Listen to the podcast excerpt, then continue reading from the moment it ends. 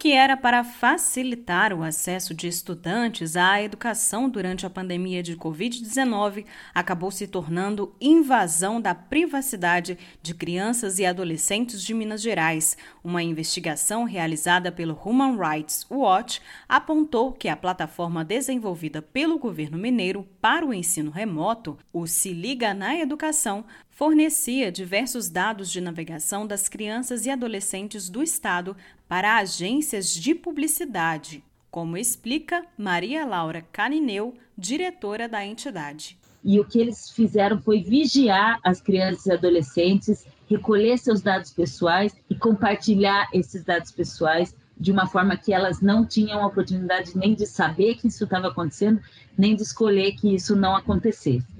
Esses sites observaram essas crianças não somente é, durante as aulas online, mas também as seguiram na internet, é, realmente identificando as suas preferências, a quantidade de cliques que eles fizeram no mouse e outras coisas mais, mergulhando absolutamente na sua vida privada. Nenhuma dessas práticas é necessária para entregar o resultado que é a educação online. Em terceiro lugar, nem o governo nem as empresas revelaram essas práticas, nem para as crianças, nem para os seus pais, de forma que eles não tinham condição de optar ou não é, pelo uso é, dessas tecnologias. Além de violar o Estatuto da Criança e do Adolescente, a vigilância destes alunos, rastreio e fornecimento dos seus dados de navegação também infringiu a Lei Geral de Proteção de Dados, em vigor no Brasil desde 2018. Entre outras determinações, a norma estabelece que o uso de dados pessoais de crianças e adolescentes só pode ser realizado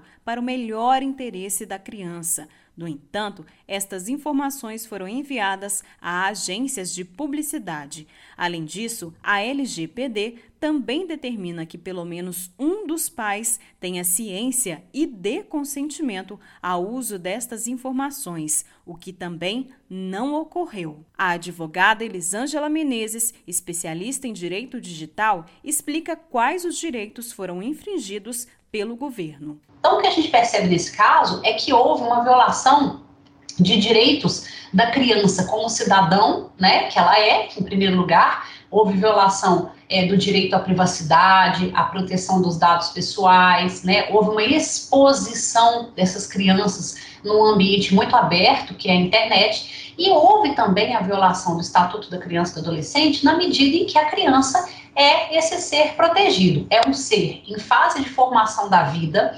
cuja hiperexposição, né, ou seja, exposição excessiva, pode gerar danos ao seu desenvolvimento saudável, pode gerar danos ao seu crescimento e à sua formação como um ser humano completo, integral, equilibrado. Depois da denúncia sobre o caso e após pedidos do Human Rights Watch, a Secretaria de Educação de Minas Gerais retirou o rastreio dos estudantes de seu site. No entanto, outra preocupação é que as informações e dados coletados dos alunos tenham saído do Brasil. É o que alerta o professor e pesquisador da Universidade Federal do ABC, Sérgio Amadeu. Preciso ver aonde os dados que registram é, as informações da Secretaria de Educação estão hospedados, porque não é, é, não me parece correto hospedar dados das nossas crianças e adolescentes num país onde é, você só confia num contrato empresarial,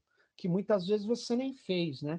Você confia num contrato empresarial, sendo que é, esse país não tem as mesmas regras de defesa de privacidade e proteção de dados que o Brasil tem. É preciso continuar essa investigação e que, obviamente, é, a gente analise se nós estamos gerando dados né, para treinar algoritmos de aprendizado de máquina de empresas americanas que vão fazer o perfil de adolescentes e crianças brasileiras para atingir de uma maneira mais precisa, mais indutora, né, é, é, é, para tentar vender produtos, né?